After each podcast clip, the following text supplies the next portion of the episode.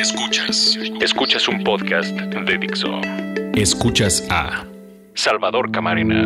Salvador Camarena. Por Dixo. La productora de podcast más importante en habla hispana.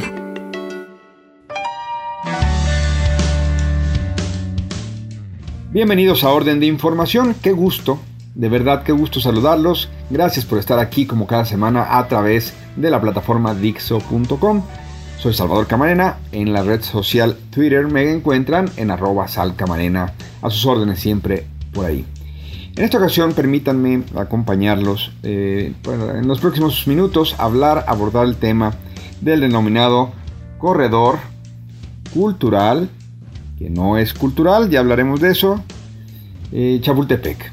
En realidad se trata de un proyecto para privatizar 1.3 kilómetros eh, de, a lo largo de 1.3 kilómetros de la avenida Chapultepec, desarrollar ahí un segundo piso, así está hasta estas horas. Es muy probable que no se modifique un ápice.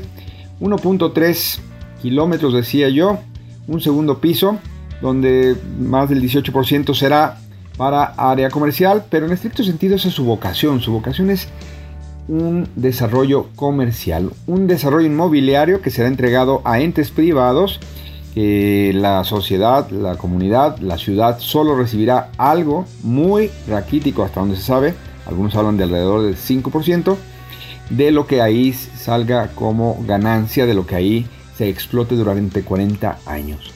Este proyecto se ha estado ventilando de alguna manera, se ha estado discutiendo a través sobre todo de las redes sociales en las últimas semanas y precisamente a él me quiero abocar. Algunas personas, algunos amigos me han preguntado por qué comillas me opongo. Si a ustedes les importa en algo eh, que yo en efecto no contemple ante esta información ningún tipo, no abrigue ningún tipo de esperanza de que se trata de algo positivo para la comunidad, de algo positivo para la Ciudad de México, eh, más allá, me parece muy petulante decir me opongo, pero más allá de un posicionamiento personal, yo creo que hay elementos que deberían constituir señales de alerta para que la comunidad toda, todo aquel que se sienta parte de la comunidad se involucre, viva en la Aguac, la Alpan, Gustavo Madero. Y digo esas delegaciones porque estoy queriendo señalar puntos geográficos retirados de donde va a ser este supuesto corredor en la avenida de Chapultepec. Quieren eh, las autoridades que lo están promoviendo reducirlo a una discusión entre algunos habitantes de la delegación Cuauhtémoc, en donde en efecto se ubica o se ubicaría esta obra, pero yo creo que debería ser una cosa que involucrara algo que eh, es algo que atañe a toda la comunidad incluso a los que no viven en la Ciudad de México y se trasladan cada día a la Ciudad de México a trabajar. En fin, algunos amigos de ya decía yo me han preguntado por qué me opongo. A ver, no, estas son mis reservas. Y mis reservas tienen que ver con algo que yo pensé que era lo que pasaba hace más de 20 años. De hecho, en este mes tendremos la conmemoración de la tragedia descomunal, que es una de las heridas profundas de nuestra ciudad, de la ciudad capital, que es, por supuesto, hace tres décadas, hace 30 años, ocurrió el 19 de septiembre, se cumplirán esos 30 años, ocurrió el terremoto de del 19 de septiembre de 1985. En esa fecha algunos estudiosos han marcado el inicio de lo que terminó por consolidar otros procesos, junto con otros procesos, parte de la democratización de México, parte de la democratización de la Ciudad de México. Son dos cosas que a veces van de la mano, no, necesariamente siempre, pero en este caso sí.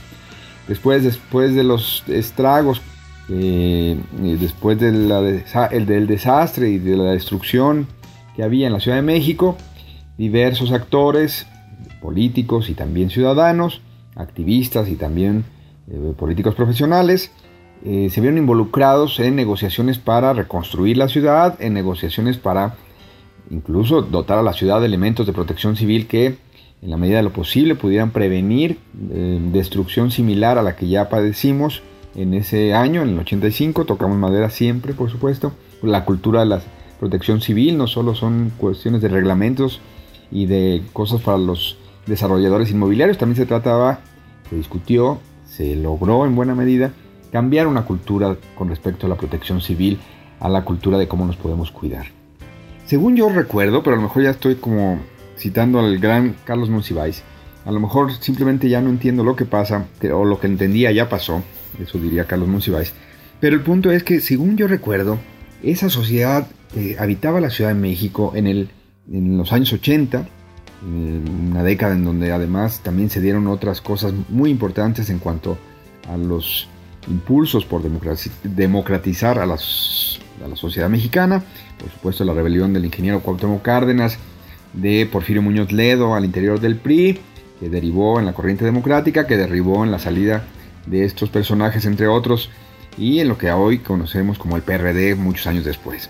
Pero en la Ciudad de México se vivió un ambiente, una efervescencia, unos reclamos porque todas aquellas decisiones que fueran importantes para nosotros, los que hoy somos capitalinos, pues, en aquel momento yo vivía en otra parte, pero todas las decisiones que fueran importantes para la ciudad se discutieran, no viniera el dedo del regente, que no era ni siquiera una autoridad elegida por los capitalinos, no viniera un proyecto de parte del gobierno federal, sino que se discutiera democráticamente qué se iba a hacer en temas cruciales para la capital. Eso, eso yo es lo que creo que pasaba. A lo mejor yo estoy equivocado, pero eso es lo que años más tarde provocó, o provocaría, elecciones en 1997 que las ganó precisamente el ingeniero Cárdenas. Eso es lo que provocó que hoy la Asamblea Legislativa sea lo más parecido a un Congreso de un Estado. Eso es lo que hoy tiene incluso la posibilidad, eh, siempre discutida, de que la ciudad cuente con una nueva constitución política. Bueno, eh, eso, eso no lo veo en un proyecto como el del corredor, comillas, cultural, comillas, Chapultepec. No veo una efervescencia por parte de la ciudadanía para reclamar que no se le imponga a la ciudad, a la capital, a la delegación Cuauhtémoc, a una de las avenidas más importantes, necesitada de cirugía, necesitada de, discusión, necesitada de replanteamiento sin duda, pero que no se imponga verticalmente, autoritariamente, que no se imponga un proyecto. Y que si así va a ser, si si se va a imponer un proyecto, desde cierta supuesta legitimidad de parte de una autoridad también que resultó electa luego de un proceso democrático.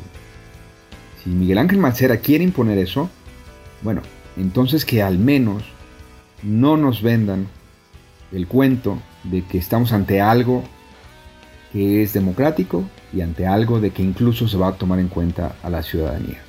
Hoy lo que tenemos con este corredor es estrictamente la decisión caprichosa, unilateral, sospechosa de un grupo en el poder por imponer un proyecto cuyo inversionista, cuyo esquema de negocio, cuyo diseñador, cuyo realizador están ya predeterminados. Nos lo presentan como un acto consumado al ver ciertas protestas entre urbanistas, arquitectos, ciudadanos, políticos, algunos líderes de opinión y algún no que otro columnista. Al ver ciertas, han ido cediendo entre comillas, han ido saliendo a espacios a dar entrevistas, han ido queriendo comillas dialogar. Pero ni más ni menos, ustedes escuchan esto un jueves. El lunes pasado en el periódico Universal lo dijo muy claro el señor Simón Levy, que es el encargado de dar la cara en este proyecto. Él dijo que esto no está en negociación. La sociedad que yo recordaba que era la capitalina, los resortes de esa sociedad no hubieran, según yo, a lo mejor yo estoy mal, no hubieran aceptado este tono de una declaración de no, no, no, no se equivoquen. Ese es el tono. Este proyecto no está en negociación. Vamos a hacer una consulta pues para recoger expresiones, para recoger opiniones, pero lo que está se va a hacer. Lo que decidimos sin dar la cara a la ciudadanía se va a llevar a cabo como lo decidimos sin dar la cara a la ciudadanía.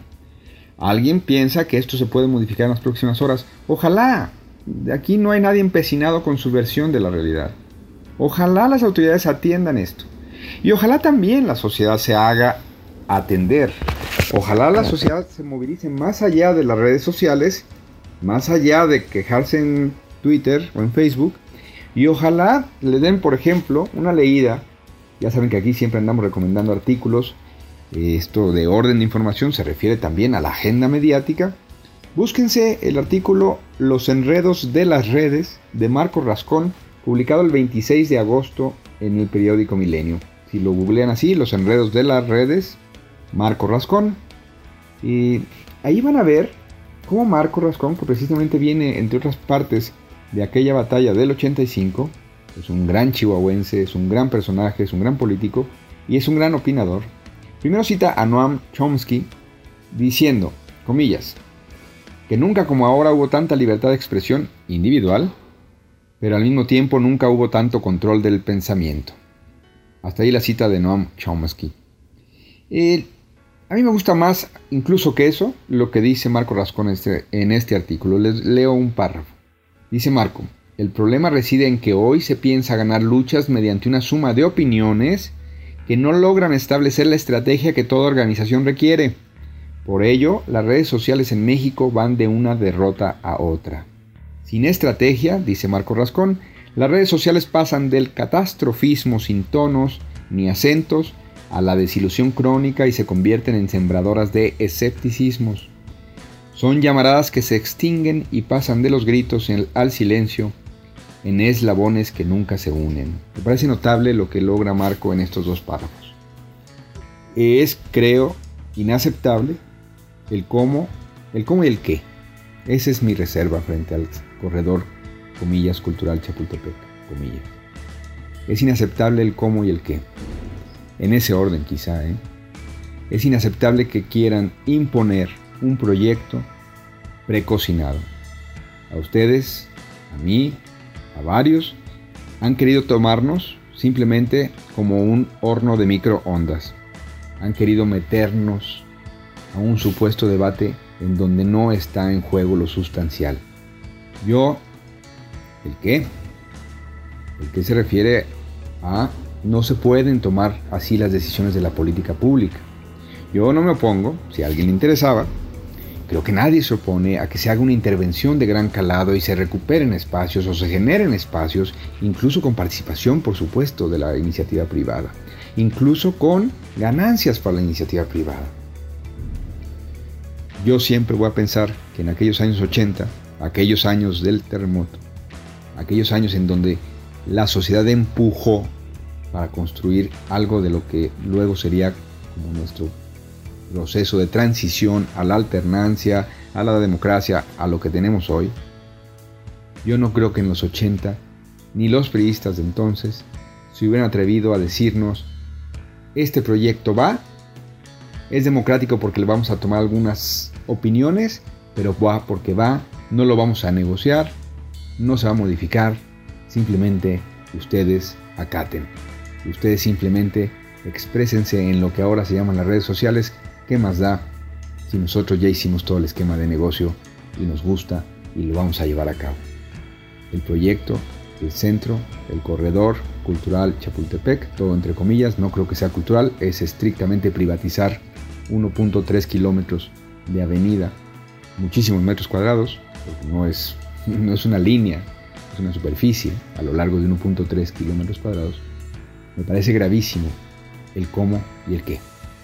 El cómo quieren aprobar esto mediáticamente, porque los hechos está ya incluso lanzado, el qué quieren hacer con lo que fue una vez una sociedad altamente politizada, que simple y sencillamente no aceptaría que le impongan un esquema que solamente le va a dar ganancias a unos, muchas, y a otros nos dejan en la calidad de tuiteros quejumbrosos que nunca vamos a estar conformes, todo entre comillas. Ojalá Ojalá no nos quedemos en las redes sociales. Yo soy Salvador Camarena, los espero el próximo jueves aquí en Dixo.com, aquí en este podcast, Orden de Información. Y siempre a sus órdenes en arroba Sal Camarena. Hasta el próximo.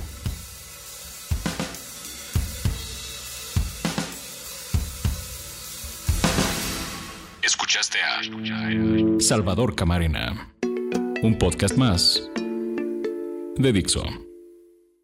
El diseño de audio de esta producción estuvo a cargo de Carlos Ruiz.